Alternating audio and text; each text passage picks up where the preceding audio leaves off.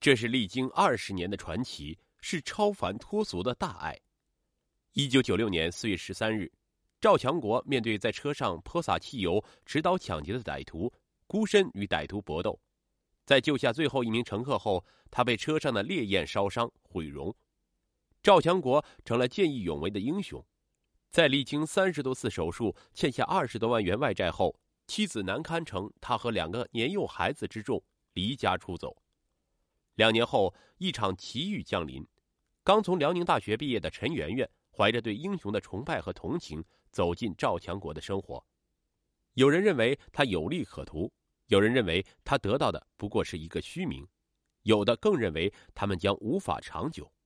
结果，在近二十年的传奇岁月里，陈圆圆不仅将赵强国一对年幼的孩子培养上了大学，还生养了一对双胞胎儿子，夫妻俩还成为冰城知名的企业家。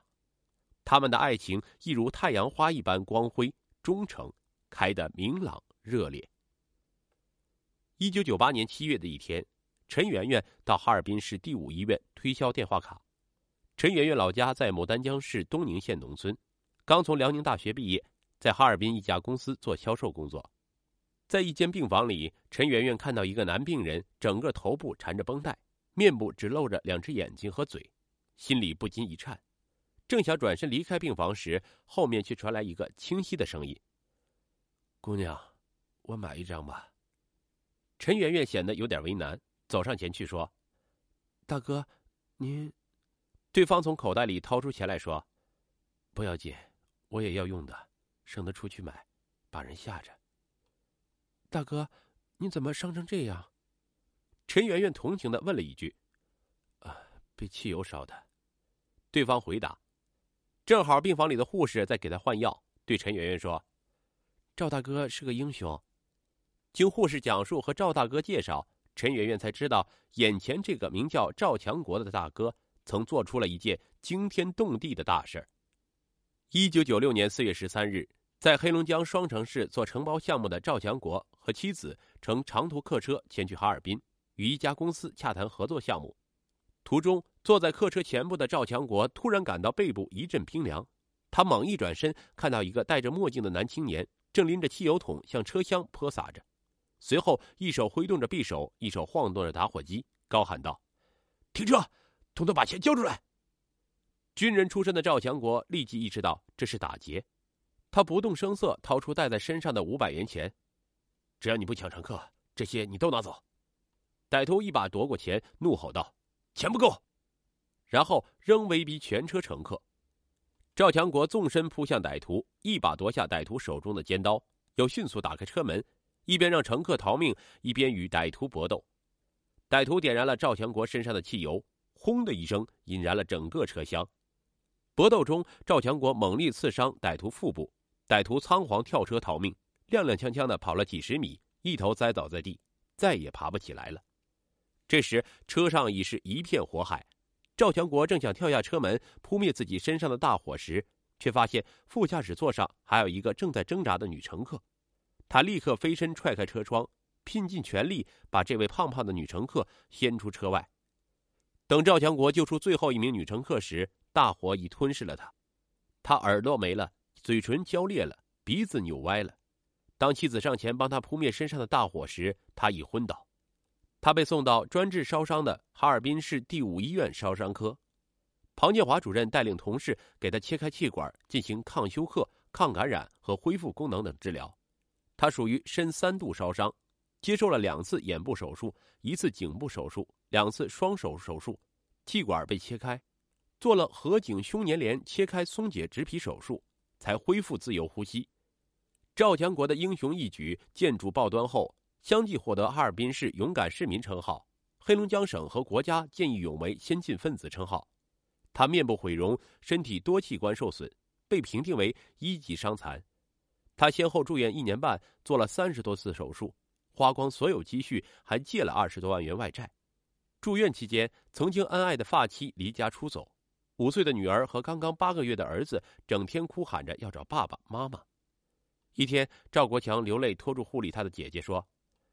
姐，我成分废人，没用了，活着老拖累大伙儿。姐姐泣不成声。那天晚上电闪雷鸣，天下起如瀑的大雨。赵国强站在窗边，眼睛望着那一道道闪电，似瞥见两个孩子稚嫩的面孔在雨水中挣扎的身影。他下定决心不能死，直到太阳光照进窗子，他猛然一愣，天亮了。赵强国的遭遇深深打动了陈圆圆。青春年少的女孩都有一个英雄梦，她为赵强国的英雄壮举感动，对他被毁容和眼下的处境充满怜悯和同情。临走时，他表示自己有时间会过来看望他。他轻声说：“姑娘，你别来了，我会吓到你的。”赵大哥，你是英雄，我怎么会怕呢？陈圆圆转身离开病房，脸上却滚下一串滚烫的泪珠。此后，陈圆圆常抽时间来医院为赵强国倒水、喂药、打水、打饭、收拾床铺、收拾衣物，陪他说话。赵强国心存感激。一天，他忍不住问他：“你对我一个残疾人，咋这样关心呢？”陈圆圆的眼睛像潭水一般深沉晶亮。你人好呗。陈圆圆和赵强国成了朋友，知道他一个人在哈尔滨也很孤单。出院后，赵强国像大哥哥一样，不时给他打电话问长问短。有时几天不打电话，他就好像缺了点什么似的。一天，赵强国拨通陈圆圆的电话，发现他有点支支吾吾的，就追问他怎么了。陈圆圆说生病了，他说了声“你等着”。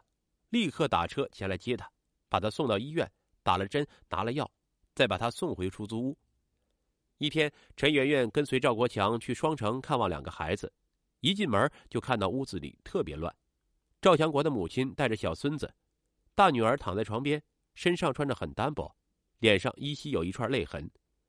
陈圆圆不禁红了眼圈，伸手拿起一条毛巾给赵雪盖了盖，心里暗叹：这就是没女人的家。没妈妈照料的孩子。一九九九年秋，陈圆圆因公司工作变动，要暂时离开哈尔滨去北京工作。赵强国眷恋不舍，他约陈圆圆吃饭，喝了一杯又一杯，借着酒劲儿表白自己的心迹。圆圆，你留下来吧，我一辈子会对你好的。尽管陈圆圆觉得这一切早晚都会来的，但从未谈过恋爱的她仍感到一丝突然。可是他已看惯了那张别人见了会生畏和躲避的脸，看顺眼了的伤疤，在他眼里甚至是绚烂的英雄之花。他欣赏和敬佩赵强国，他各方面都很优秀，是一个真正的男人。他也早已习惯了他的关心和体贴，只是他担心父母能不能接受，周围的亲戚朋友又会怎么看。怀着一种矛盾和纠结的心理，他说去北京只是短暂工作，很快就回来。二零零零年三月，赵强国要去上海第九医院做第三十六次整容手术，父母年迈多病，亲属们工作忙脱不开身，他迫切希望陈圆圆能陪伴自己去上海。陈圆圆也希望在他手术时能陪在他身边，亲眼看着他，亲自照顾他。陈圆圆请假陪赵强国去了上海，虽然比他还紧张，但还是一遍遍的鼓励他。已经历过多次手术的赵强国。这次因为有他的陪伴，心里格外的慰贴，对手术充满信心。手术如期进行，医生将赵强国颈部表层割开，把所有疤痕一一切掉，然后从肚皮上取下相应大小的一块皮肤，植入清创好的颈部，包扎好后，让他平躺在床上，嘱咐他半个月不许动。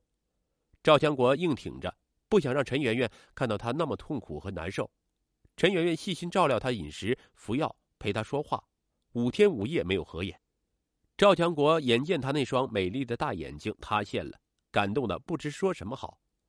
一天晚上，他再次壮了壮胆，拉住他的手说：“你嫁给我，我不让你受一点委屈。”陈圆圆这次点了点头。回哈尔滨后，赵强国到市五院继续巩固治疗。不久，陈圆圆回了牡丹江老家一趟，想说服父母同意他的婚事。此前，父母曾见过赵强国的照片，断然让他与赵强国断绝来往。这次更是坚决反对。家里的亲戚朋友也都反复劝他，千万别头脑发热啊，将来你会后悔的。他老婆都跑了，人家躲都躲不及，你何必呢？